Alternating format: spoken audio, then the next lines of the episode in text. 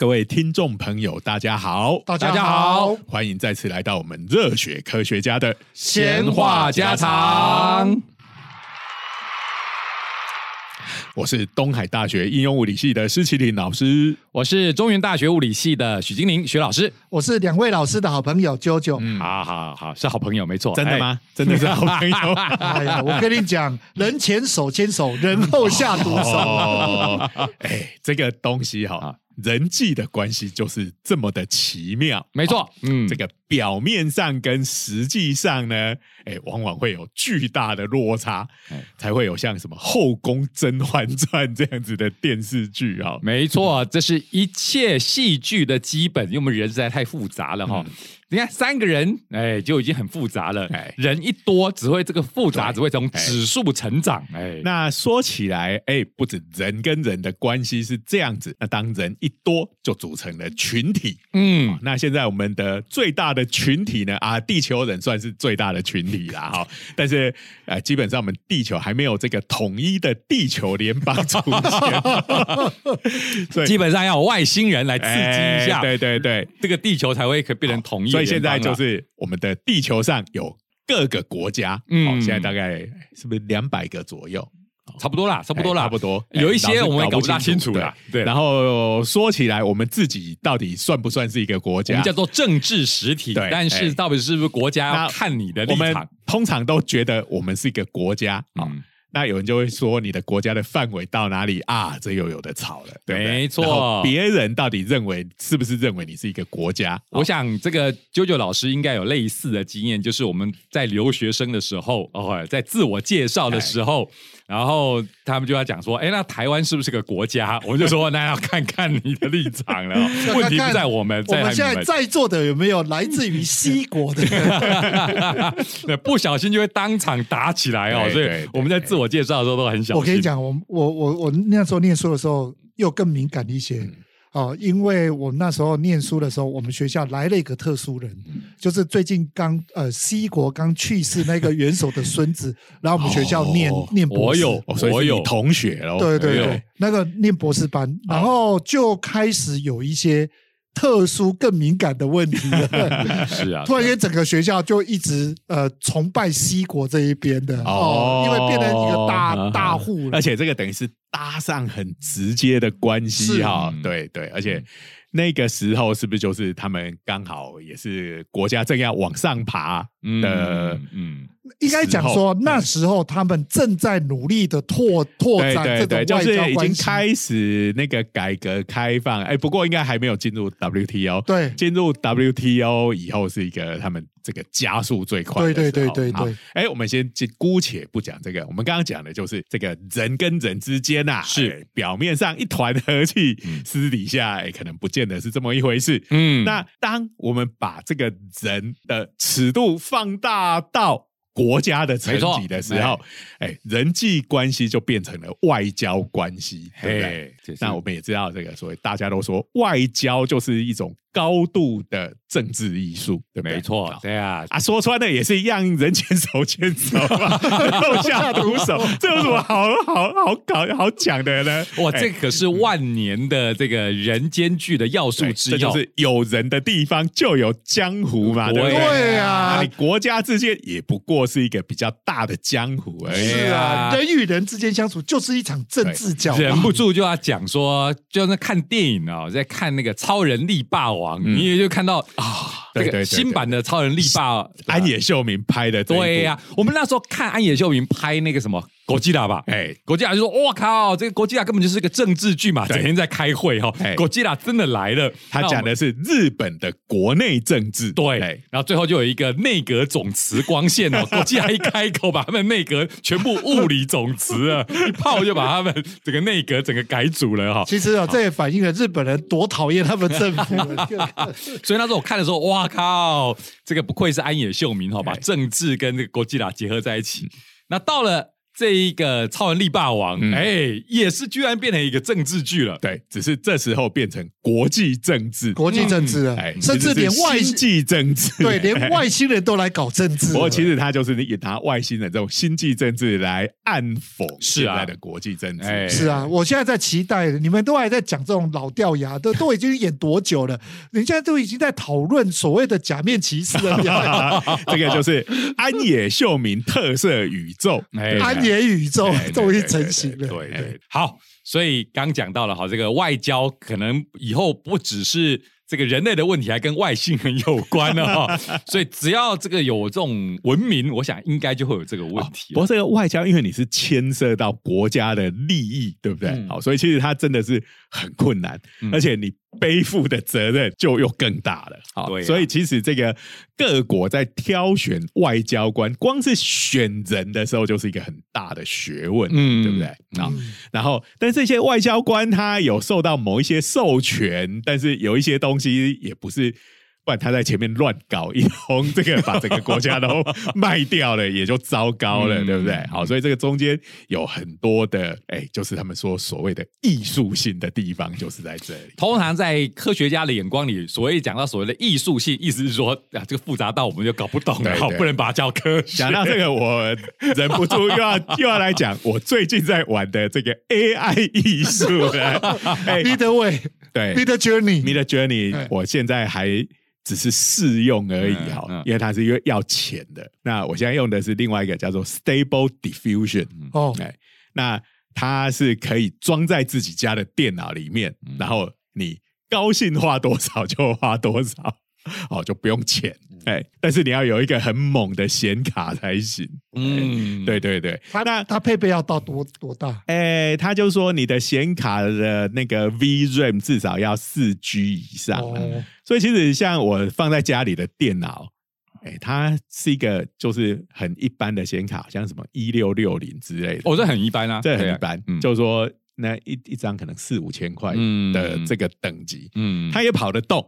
只是很慢，哎，那一般建议就是说入门的话，最好就是 NVIDIA 的三零六零以上的机种，嗯，这也不算太夸张，也不算太夸张，三零六零大概一万出头这样，对对对，一般三零六零，我觉得它还蛮特别的一个地方，就是它 VRAM VRAM 有十二 G，嗯，对，所以应该是可以。可以跑的还蛮，然后加上最近反正显卡又恢复，呃，市场价挖矿已经花唱草已经过去了。好，哎，这个我最近本来想要装一台新的，嗯，那前一阵子的确你可以看到市面上有一堆上一代三零九零或三零九零 Ti 的显卡，在市面上以可能它最挖矿最盛行的那个时代，本来一张要六七万，对，变成一张三万多，就是没抢到。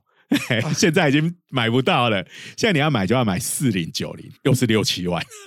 四零九零不是还有这种烧毁的危险？对，所以我现在不敢买啊，不敢买。对我现在还用二零八零 Ti 在撑。好，好，哎，这个话题逐渐进完全就是电脑宅。电脑宅，抱歉啊，我们今天其实是要讲人与人的政治话题，不小心就变成一个电脑的话题。过去你看，我们从几年前 AlphaGo。对不对？打败了人类的围棋的王者，对不对？啊，那围棋那时候大家讲说，哇，这是人类在游戏界的最后一道防线呢。人类这个。智力的展现，对啊，因为在那之前，在两千年那附近吧，我记得就是 IBM 的深蓝有没有？嗯，先打败了人类的这个西洋棋的冠军。对呀，啊，不过以复杂度来讲，是围棋又更胜于复杂。对这个西洋棋，所以又过了快二十年的时间，嗯，AI 终于把我们给干掉。然后以前我们都觉得，所以最近大家都在讲啊，哎，再过多。多久有多少工作会消失被 AI 取代呀？对呀，所以有那一种啊，如果说是很 routine，就是重复性、机械性的工作，那个大部分都可以被 AI 取代。这个完全可以想象。对，但是那时候大家就觉得哦，比如说像艺术创作，对呀，东西这靠的是创意跟感性，对不对？没错。那这个东西应该不会被 AI 干掉吧？而且呢，我们在讲这种艺术创作的时候，最喜欢讲的。我看了这个艺术创作，可以感觉到跟绘师的灵魂上的交流。你测到灵魂的，开玩笑，对呀，灵魂这种东西就完全就是技术所不能够碰触的禁忌的 领域嘛。对，所以艺术能表达一个人的灵魂，所以我们就觉得这个东西应该不会被 AI 取代啊。可是哈，就是从大概今年十月，哎，我不知道我们这一集播出的时候到底还会不会是今年的哈，就是二零二零年的十月，嗯，这个。AI 的艺术这件事情突然有了一个爆发性的这种成长，对，在网络上到处可以看到这这边的梗了，对，很多人都在玩了，对对对对对。那甚至说有一些这种呃，在手机上面就有我的 App 啦，都可以让你玩这件事情嘛。不过 App 的话，大概就是还是要连到网，哎，对对对对对，帮你算他们他们的服务，因为那个是非常吃资源，没错没错。不过我必须要说一个，就是说我自己玩的结果，觉得哎。这个真的是厉害，哎，那呃，不过它其实后面还会衍生出很多的问题，我们也许之后再找一起来讨论。对对，另外两位老师也都玩过了之后，哎，比较可以来谈。不过我们看一下大家玩的结果哈，大家都喜欢吐槽的是，哇，电脑对于手指这件事情一点执着也没有。那个我觉得已经渐渐可以克服了大半，我想应该也是。这个不算是，我就说以前可能你要生五百张才有一张画的好的手，嗯，现在可能你只要五十张。张就可以得到一个画的。我我认为这这个会更快，因为他学习一定有人去弄一个这个资料集去去训练这个手，这个要做我觉得是很很快。对，只是应该说原来这边重点并没有放在这上面，那再来就应该就很快就会解决了，可以想象。所以啊，你你看我们说连艺术的这一块啊，他的创作 AI 都已经能够做的非常有模有样。嗯嗯。那呃，我们刚刚讲这个外交哦，是一种政治的艺术。对呀，哇，也有人在处理这个，想要用 AI 来处理这个问题。哎哎，就是万恶的脸书，就是 Meta，哎，他改名字了嘛？哈，因为他要推这个元宇宙嘛，对不对？Metaverse，所以他把公司的名字改成 Meta 了。嗯，Meta 的这个人工智慧的科学家。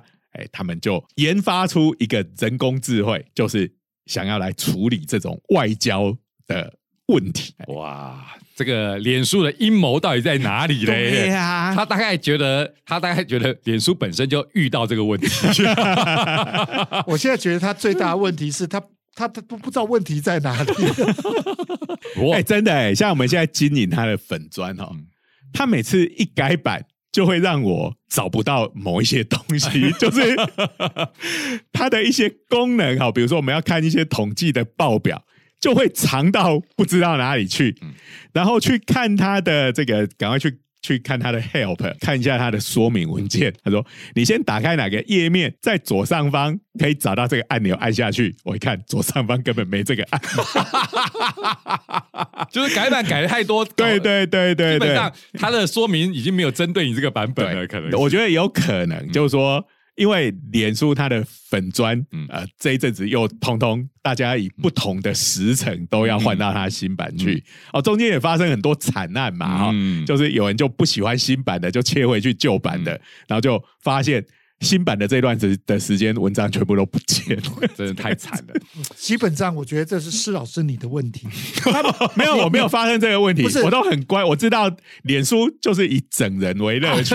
啊，你除了乖乖被整。你就忍受一时的鸟气，你要是挺身对抗，你就惨了。我基本就是数位霸权。对，我要讲是说，因为它都取名叫元宇宙了，其他就是另外一个平行宇宙了，所以在那边会发生什么事情，都一点都不惊讶。我跟你讲，我我还是要抱怨一件事情，就是粉砖改成新版之后，它的搜寻功能只能搜寻到改版那一天以后的东西。你要摄取以前的文章都搜不到，嗯，我从来没看过这么白痴的。重点在最后一句的我我我一直认为抱怨，祖伯格大概也很想啊，祖克伯他可能也很想忘掉那开发之间的事情。所以说了嘛，我说为什么脸书要开发这一个人工智慧，就是他处理你们这些麻烦的，对对对对，OK，有可能用外交手段好好的处理你们。好，那所谓的用人工智慧来处理外交问题，到底是怎么回事？嗯，他总不能说，哎，这个比如说我们现在要开这个 G20 的高峰会，我美国派了一个人工智慧出来，来跟普京谈判，叫他从乌克兰撤军，这不可能嘛？对，所以一定是先来一个模拟战。对，哎，所以其实他开发这个呃人工智慧的目的，就是要在一个游戏上面取得好成绩。哎呀，就跟这个也算一种能力的证明嘛。就刚才讲到了嘛，从西洋棋，然后到了围棋，现在就是把它放在一个就是所谓的桌游上面嘛。对，那这个桌游其实我看了之后发现，哎，这个桌游挺有意思的。你要是对于那种呃历史有兴趣的话，你应该会觉得这个桌游很有趣哈。对，因为因为这个是很有名的桌游了，不过不是所有的听众朋友可能对桌游很熟悉。不过要讲一下，这个应该是非常有历史的一个桌游了嘛。啊，叫什么？叫做 diplomacy 啊，就是外交。没错。那这个有时候英文命名都很直接。直截了当，超直白的，一翻成中文就叫外交，好像我们都会觉得缺了点什么，嗯，所以就会来给他一个什么外交总动员。抱歉，是 low 了，当年应该不会这样。魔鬼外交，这是这是现在的电电电视公司电影捍卫外交。取名的方方式，外交战士。等等。刚才那个魔鬼外交，我跟你讲，现在连 片商都不敢取这名字。那不然现在要怎么取？现在会怎么取？现在都取的非常的轻小说化，或者是呃单一字的啊，呃，所以会叫做外交，就叫外交吗？呃，不，我的外交官哪有那么可爱？在外交场上寻寻找邂逅，是不是弄错了什么？啊，这是轻小说风的翻译，有吗？有这样子的？现在片名会这样现在片名真的就是这样了，就是要么就是这种外轻小说是很长的，不然就很短的。嗯，好，不然就直译迪普 罗迪普 罗妈的迪普罗马西。现在这个东西比较少，直译的很少。哎。好啦，所以这个是非常有历史的哈。你刚才讲到了，就是我在维基上看到，就是它是翻作《外交风云》。我觉得哎，还啦，还 OK，还 OK。对，那这个游戏的内容啊，它是一个桌游哈，它的内容就是在模拟第一次大战发生之前，第一次世界大战发生之前的欧洲。哎哎，哇，这个。要不要先解释一下第一次世界大战？第一次，因为我我我我不是开玩笑，是真的，真的啊！哎，我们家小朋友有的就是我我现在在看那那些日日本的小说啊，还是什么，就就有讲到，他们年轻人已经完全不知道什么叫第二次世界大战。对啊，对，连第二次世界大战的参与者都快差不多要死光光了。那那更不要讲第一次世界大战了。我儿子是因为看了那个有没有那个 Kingsman。那个起源那一部电影在讲第一次世界大战，他才稍微弄懂，或者是说，诶，有人还知道第二次世界大战，那既然他叫第二次，一定就有第一次，这个逻辑非常的合理，对不对？没错，没错。哎，讲到这个哈，我就觉得哦，那个时代真的是，我们每次都讲嘛，呃，每次学生到了某一届，我们就突然觉得哦，我们真的是老了，就是学生他已经。是所谓的九二一大地震之后才出生的小孩，已经来念大学了。哎，这这件事情。然后最近前阵，哎，我们录音的时候还正在进行这个世界杯足球赛，对对不对？我就说这一届踢完之后啊，如果小朋友再回去看那个宇宙兄弟的漫画，嗯，他就会看不懂他在讲什么。他因为他在讲他们为什么下令。定决心当太空人，是因为小时候看的足球赛，日本队兵败杜哈，对不对？就是一去立刻被淘汰。杜哈的悲剧，杜哈的悲剧。哎，结果这一届的世界杯就同样在这个地方，哇！日本人真的日本队哦，这个表现跌破大家的眼镜，对不对？好，连续打败两个这个冠军的热门队伍，这个不就是足球小将一玩笑？那以后的人看到这个呃，这个宇宙兄弟。说杜哈的悲剧哈，没杜哈那边杜哈不踢的超超赞的嘛？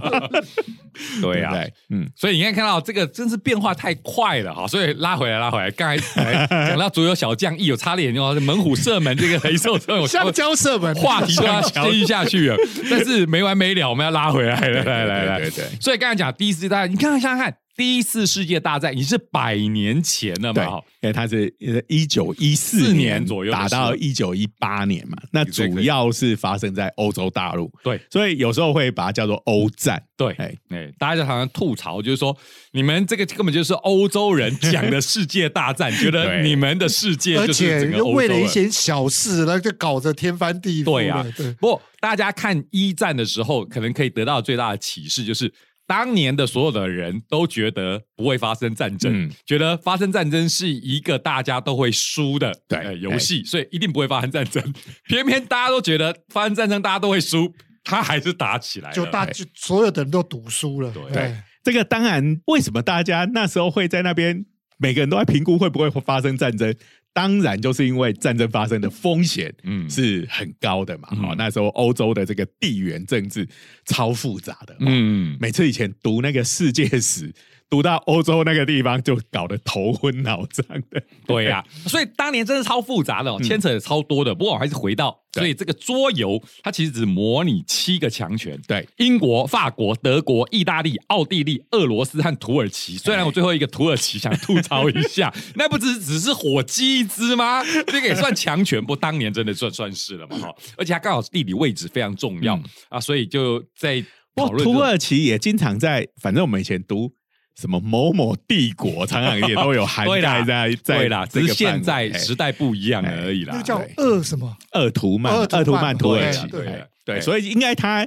我是觉得他曾经是欧洲的强权，这绝对没有问题的，这没有问题。对啊，不过我说还是那句话，就是时代变化，你看有多快啊。当年的强权，哎，不过你说现在土耳其啊，也还是够。对，你看他们最近因为那个乌克兰战争，他们这几年就是都在发展那个无人的那个无人机。嗯，那其实他们进度跑得蛮快的。好，他这一次这个土耳其的无人机在乌克兰战争里面表现，可能会让他以后赚。不少钱。也是也是也是。好，哎呀，还是一样哈，这个有太多可以往外扯的，不过还是要回到我们的，所以你就是扮演这七强权，所以所以这个游戏就是最少两个人。最多七个人。我每次哈看到这规则就想吐槽，两个人，然后又是个外交游戏，你告诉我两个人怎么玩？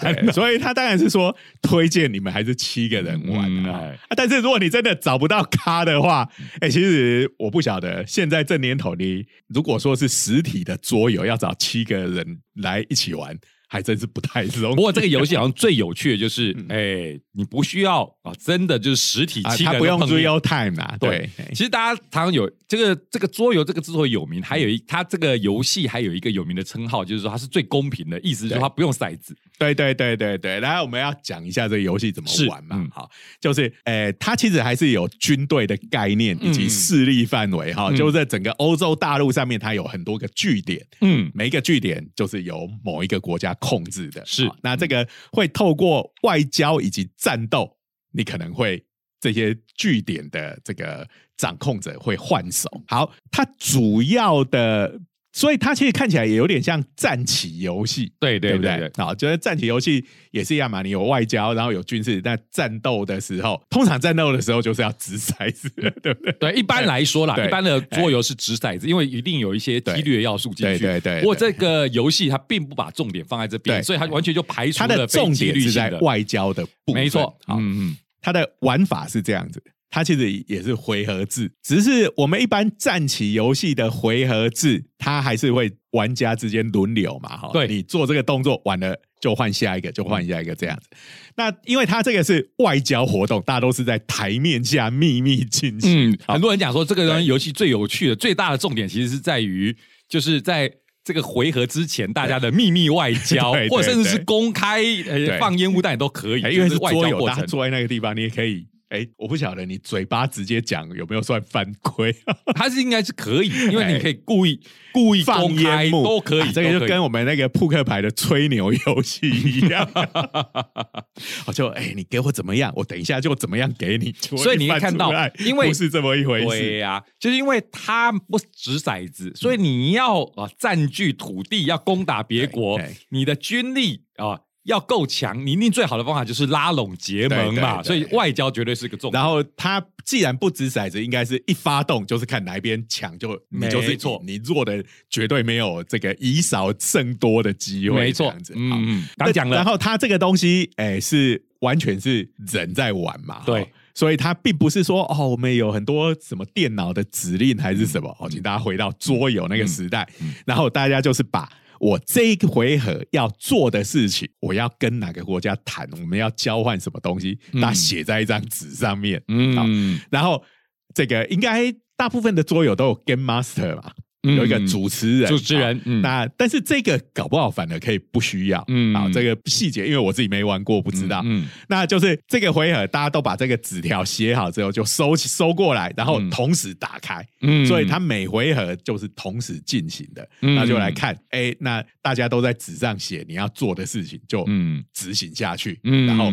就会导致这个地图上面会有一些改变，对势力上的你占据的范围改变。我出兵打徐老师，对，他就看你打赢打不赢啊！啊，因为我结盟的舅舅，所以就把徐老师干掉了。对，你们取得这个据点，所以他等于是每一局就把大家的这个策略同时摊牌，同时摊，然后就有一个结果。所以大家就不能说，哎，你在我前面，那我根据你的动作，我来因应对策。没有，就是我们。都不知道这个回合其他人要做，因为是同时摊出来的。对对对，那这个可能也是跟实际上的外交场合可能也是比较类似的。对，那最后游戏结束的条件就是有一个人哦控制的一半以上的地区哦，一半以上就差不多就是就是就是你已经征服世界 完成概念，或者是存活的玩家一致同意和局。玩不下去哦，我就够累了，已经是玩 三天三夜了，我们回去睡觉都没有办法分出胜负，大家投票决定不玩了。这这不叫和局吧？这是僵局，僵局也是和局。对呀，对呀。只是说这种和局的判断，还遇到一个死缠烂打的，其他六个都已经受不了了，他坚持继续玩，怎么你就只好继续玩下去？感觉像是打麻将，不甘愿的人。你要总要给大家一个下车的机会啦，所以大家和局的话，应该也可以要结束这个游戏。啊，这个游戏真的是还蛮早的，它是大概从一九五四年就开。开始开发，嗯，然后到一九五九年就出了第一个，就是就是印刷出来制作出来的桌游产品，这样子。那这个除了可以实体玩以外，刚才讲到了嘛，因为它的这一个游戏规则这么明确的话，你还可以用其他的方式来玩。那早期在早年，我他们是甚至可以用 email，虽然 email 我会觉得效率很低，可是你可以这个东西，其实我记得以前不知道看哪个小说。就是有那个两个这个围棋还是象棋的高手，嗯，啊，他们在对弈，嗯，然后他们是棋盘摆在某一个地方，嗯，然后呢，呃，就但是他们去的时间是不一样的，就是每个人去一个，哎，棋子动过了，哎，表示对方下过了，那我再下下一子，所以一盘棋可以下好几十年这样子。那另外一个就跟 email 有点像，是用写信来下棋，嗯，那。古时候这个寄一封信至少要好几天嘛，对不对？所以就是一手也要花好几天的时间才才会到。那因为这个东西就是刚刚讲的，它没有所谓的回合里面的先后顺序，所以其实只要大家哎都把你的指令都寄出去，对，那可能放在一个伺服器还是怎么样，对，它有一个它的机制啊。那就可以把它打开，然后大家更新自己的盘面，哎，就可以玩了。这听起来是可以，是可以做得到的。对啦，我觉得尤其是他怎样算这回合结束，就收到所有的 email 做对啊，对啊。所以就是刚讲说用通信下棋，因为这本来就是一个类似战棋的游戏嘛，所以这个是做得到的。嗯，那他是呃，就是号称是第一个用 email 来玩的游戏，可完全可以想象。哎，那现在当然也有网络版、线上版的这个游戏，目到现在。都还活着，嗯，可以思考一下，就是我们如果是这个玩家的话，那你要做的是什么？当然就是先判断啊，现在的局势我要怎么获胜，对不对？先要读空气，对呀。而且那个东西是，并不是像我们玩电脑游戏一样，就是反正你就按很多的指令，把它按按按按按，然后送出。嗯，它那个是很多就是要交涉。对，你要跟你的对手就，哎，我分析现在的盘面，我觉得你应该要跟我合作，嗯，对我们两个有利，然后联合起来把九九干掉。我觉得差不多，就是是必须有这种人类，然后内容很丰富的交谈，对，是这种玩法，其实跟一般的战棋又不太一样。所以这个标题就是跟你讲了嘛，它就是重点就是在外交嘛，对，游戏叫外交嘛。那这个，所以就是大家要。鼓起你的三寸不烂之舌，然后说服别人，合纵连横来让你得到最大的利益。对呀，你可以示弱，你可以威胁，你可以利诱、互惠哦，签订条约之类所以它不是那种选择题的排列组合，好，它是需要有很多的交谈，好，才能达到你想要的结果。嗯，所以那这个东西就是传统上我们认为 AI 比较不容易做到。对，哎，嗯，你如果说是我们那种。下指令，按按钮，选选择你要的几个策略，然后送出去。这个它很容易可以用，因为它就会有一些固定的 pattern，好，固定的形态，嗯，它就去学习，然后找到这个模式来破解你。嗯，那这个东西，但是这个游戏是属于就是人跟人之间的是很激烈的这种交流。对的过程啊，这个所以对 AI 来讲就是一个挑战。所以刚才讲到了嘛，这个艺术面上面的，对对对，就是其实指的就是这种细腻的互动。对，所以你这个要用 AI 来 AI 来做到啊，的确啊，这个是蛮让人家印象深刻的一个。那由于现在，当然现在对 AI 最占便宜的地方就是一切都电脑化、网络化了嘛，啊，所以这个网络上这个游戏已经被玩的不计其数了，所以就有很多的这种棋局。嗯，就可以整个拿来训练训练 AI，对啊，因为 AI 一定要劝嘛，一定要训练，对对。所以 Meta 开发出来的这个人工智慧政客，对，这是一个外交政客，哎，对对对啊，还蛮有这一个，哎，应该是说这种历史传统的用的名字，吊书袋，吊书袋，没错没错，用的是西塞罗，嗯，哎，就是古罗马的政治。政治家嘛，这个名字其实应该是我们在历史课本里头会读到的，可是我忘记他做了什么事情，我也忘记了。但这个名字是有印象的，有啦有啦有这个人呐。抱歉哈，我们算是希腊罗马时代那种以政治而闻名的，对对对，其中一个。嗯，抱歉，我们这些理工仔哈，历史通常烂一点点哈。对对对，我们的我现在来查，我们我们的记忆只到一次大战，对，更早就搞不清楚了。好，所以取了这个吊书袋。的名字西塞罗，其实刚才就是把他劝好了。那当然，这个测试就简单了嘛，你就是把他送上线，对，跟人类对战。那这个训练的过程，其实就是把这个游戏里头记录的这个大概十二万五千多个。这个对局的记录我，还真多嘞！训练资料集，所以你看到这个对局记录，绝大部分就是刚才讲到了嘛，就是尔虞我诈，然后包括对话、交涉的这个语言内容，次要敌人打击主要敌人，类似这些。所以可能这个面向上面还包含了，就是一个是策略上面的，一个还就是我们交涉的语言上面，变自然语言的交涉。所以就说它这支 AI 它就有两个引擎，就对了，嗯，一个就是语言。交谈的部分，一个就是决策的部分，就是我我决定下一轮要做什么，然后我要把我的决定变成可以跟别人交谈的东西，这样子。不过我就忍不住讲哦，就我看过这个这个人类玩家，讲人类玩家以前 的玩家都是人类哦，就是我听玩家他们在讲说，他们以前玩这个游戏最大的心理障碍是什么？是背叛，因为你在玩的时候，你找来就是朋友，然后人家玩的时候，要是大家都很好胜心，然后你可是在这游戏里头，你要取胜，其实背叛是一个免不了、免不了做的。对对对，然后背叛，然后不小心就演变成真人快打。虽然你很明就就会 keep 配名就对。对呀，虽然你明显的知道它是个游戏，可是就是因为背叛这件事情，又牵扯了我们真人跟真人之间的情感。哎啊，大家都要想求胜的时候，你背叛他，你就觉得你就是冲康我嘛，你是故意背叛嘛，就会跟真实的感情混在一起。一方面。玩家在做背叛的时候，他会对跟自己的先天已经被制约的道德感有罪恶感。对呀，哦，那电脑在这方面实在在太占便宜，他完全没有，完全没有，没错，而且还不用担心真人快打。哎，不过就说这个东西搬上网络之后，可能这个问题也会比较小一点。对对，所以好像也有人讲，就是说。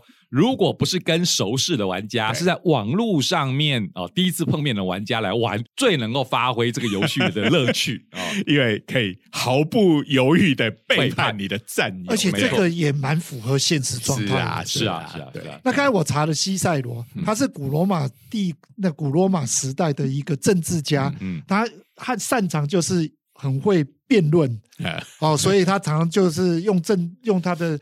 雄辩的口才去驳倒别人，意思就是嘴炮强人，对不对？嘴炮王，哎，那嘴炮王的结果最后就是被罗马大帝给弄死，我下场不怎么好啊，哎，很惨呢，他头还被砍下来做成杯子，手诀，哎。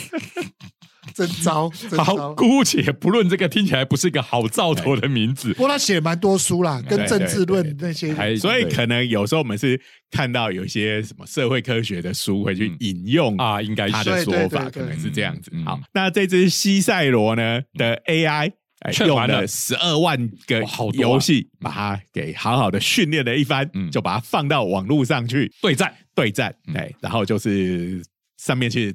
应该还是都是人类玩家了哈。那对战了四十回合之后，然后就。他取得了一个还蛮不错的排名啊，他进入了人类玩家的前百分之十，很厉害呀，九十哈。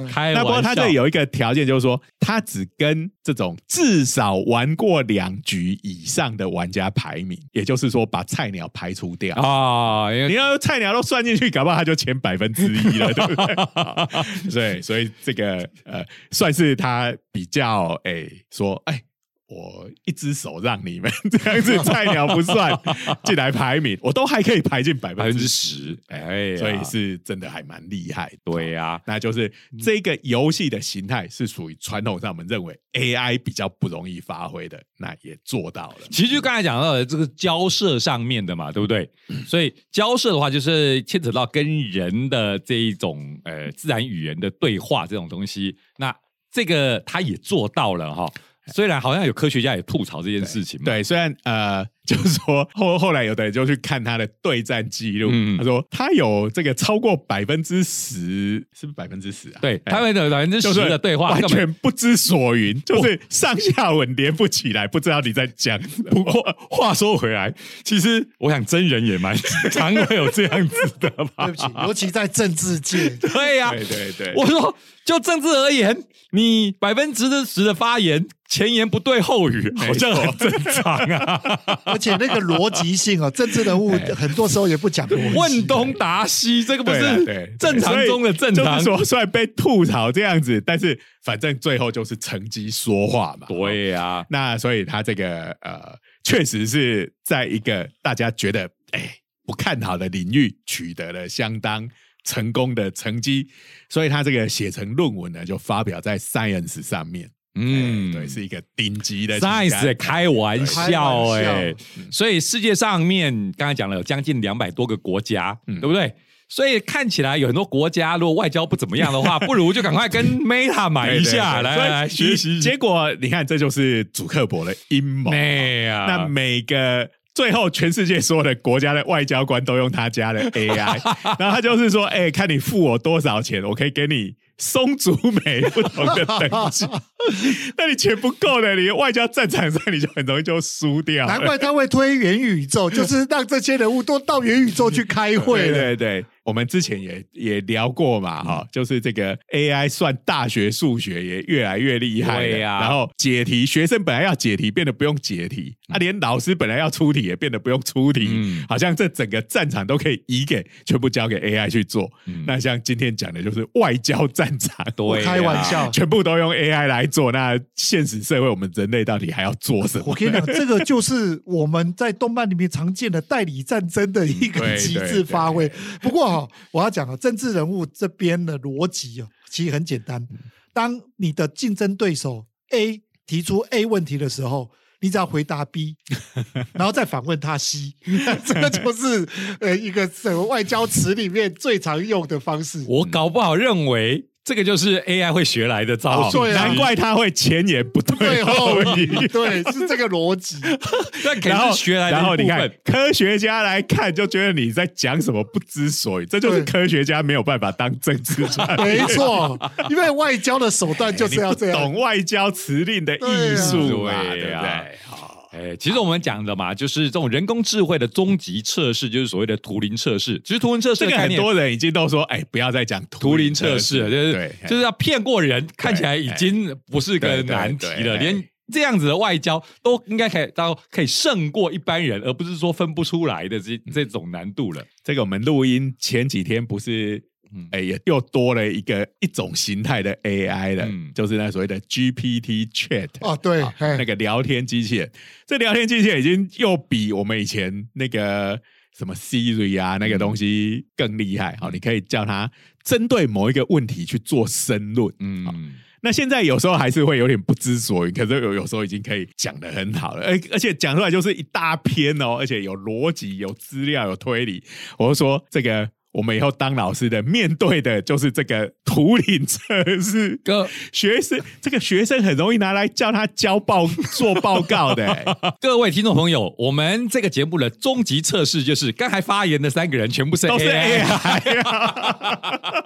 然后我们立刻否认我们不是 AI。对对，说刚才讲那句是开玩笑的，其实我们是真的。对，那至于你要不要相信呢？哎，这个就你自己来决定。其实只有我跟 Zero 老师两。两个人，徐老师两个人是 AI，因为施老师是 AI Plus。哇，这个是八百年前的外号。对，那时候 AI 还没这么流行。那时候，呃，那时候我们念研究所的时候，对对对对，在网络上行走用的代号。代号。那在那个年代呢，这个 AI 这两个字，当然它一开始是人工智慧没有错，人工智慧的开发是从呃一九八零年代就开始了。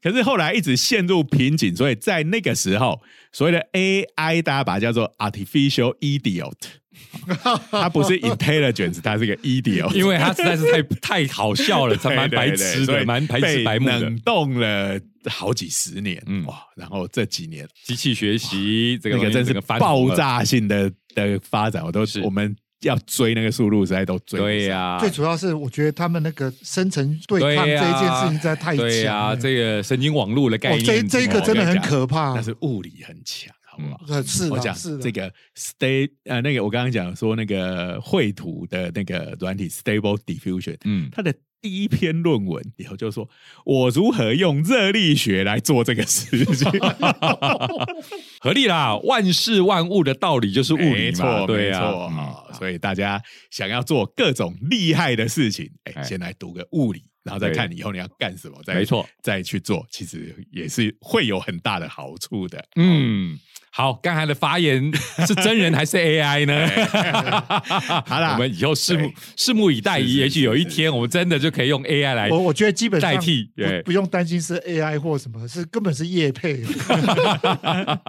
好了，那今天时间也差不多了，我们还是感谢国科会对我们节目的支持。哎，那欢迎各位订阅我们的 YouTube 频道，是热血科学家的长话短说，嗯，按赞。分享，开启小铃铛，还有要订阅我们的 IG，就是用 AI 绘图的这种呈现。小编也是用 AI 在回复你啊，没错哈，这个跟我们节目的名称一样，热血科学家的闲话家常。哎，然后里头有个。一分钟的科学新鲜事，这个专题不定期更新呐，哈。不过呃，目前的目标是每周至少双更这样子。哇，好，一周双更的，周双，哦，这是非常吃重的这个，对对对对，好好，那我们今天的节目就进行到这里，我们下周见，拜拜。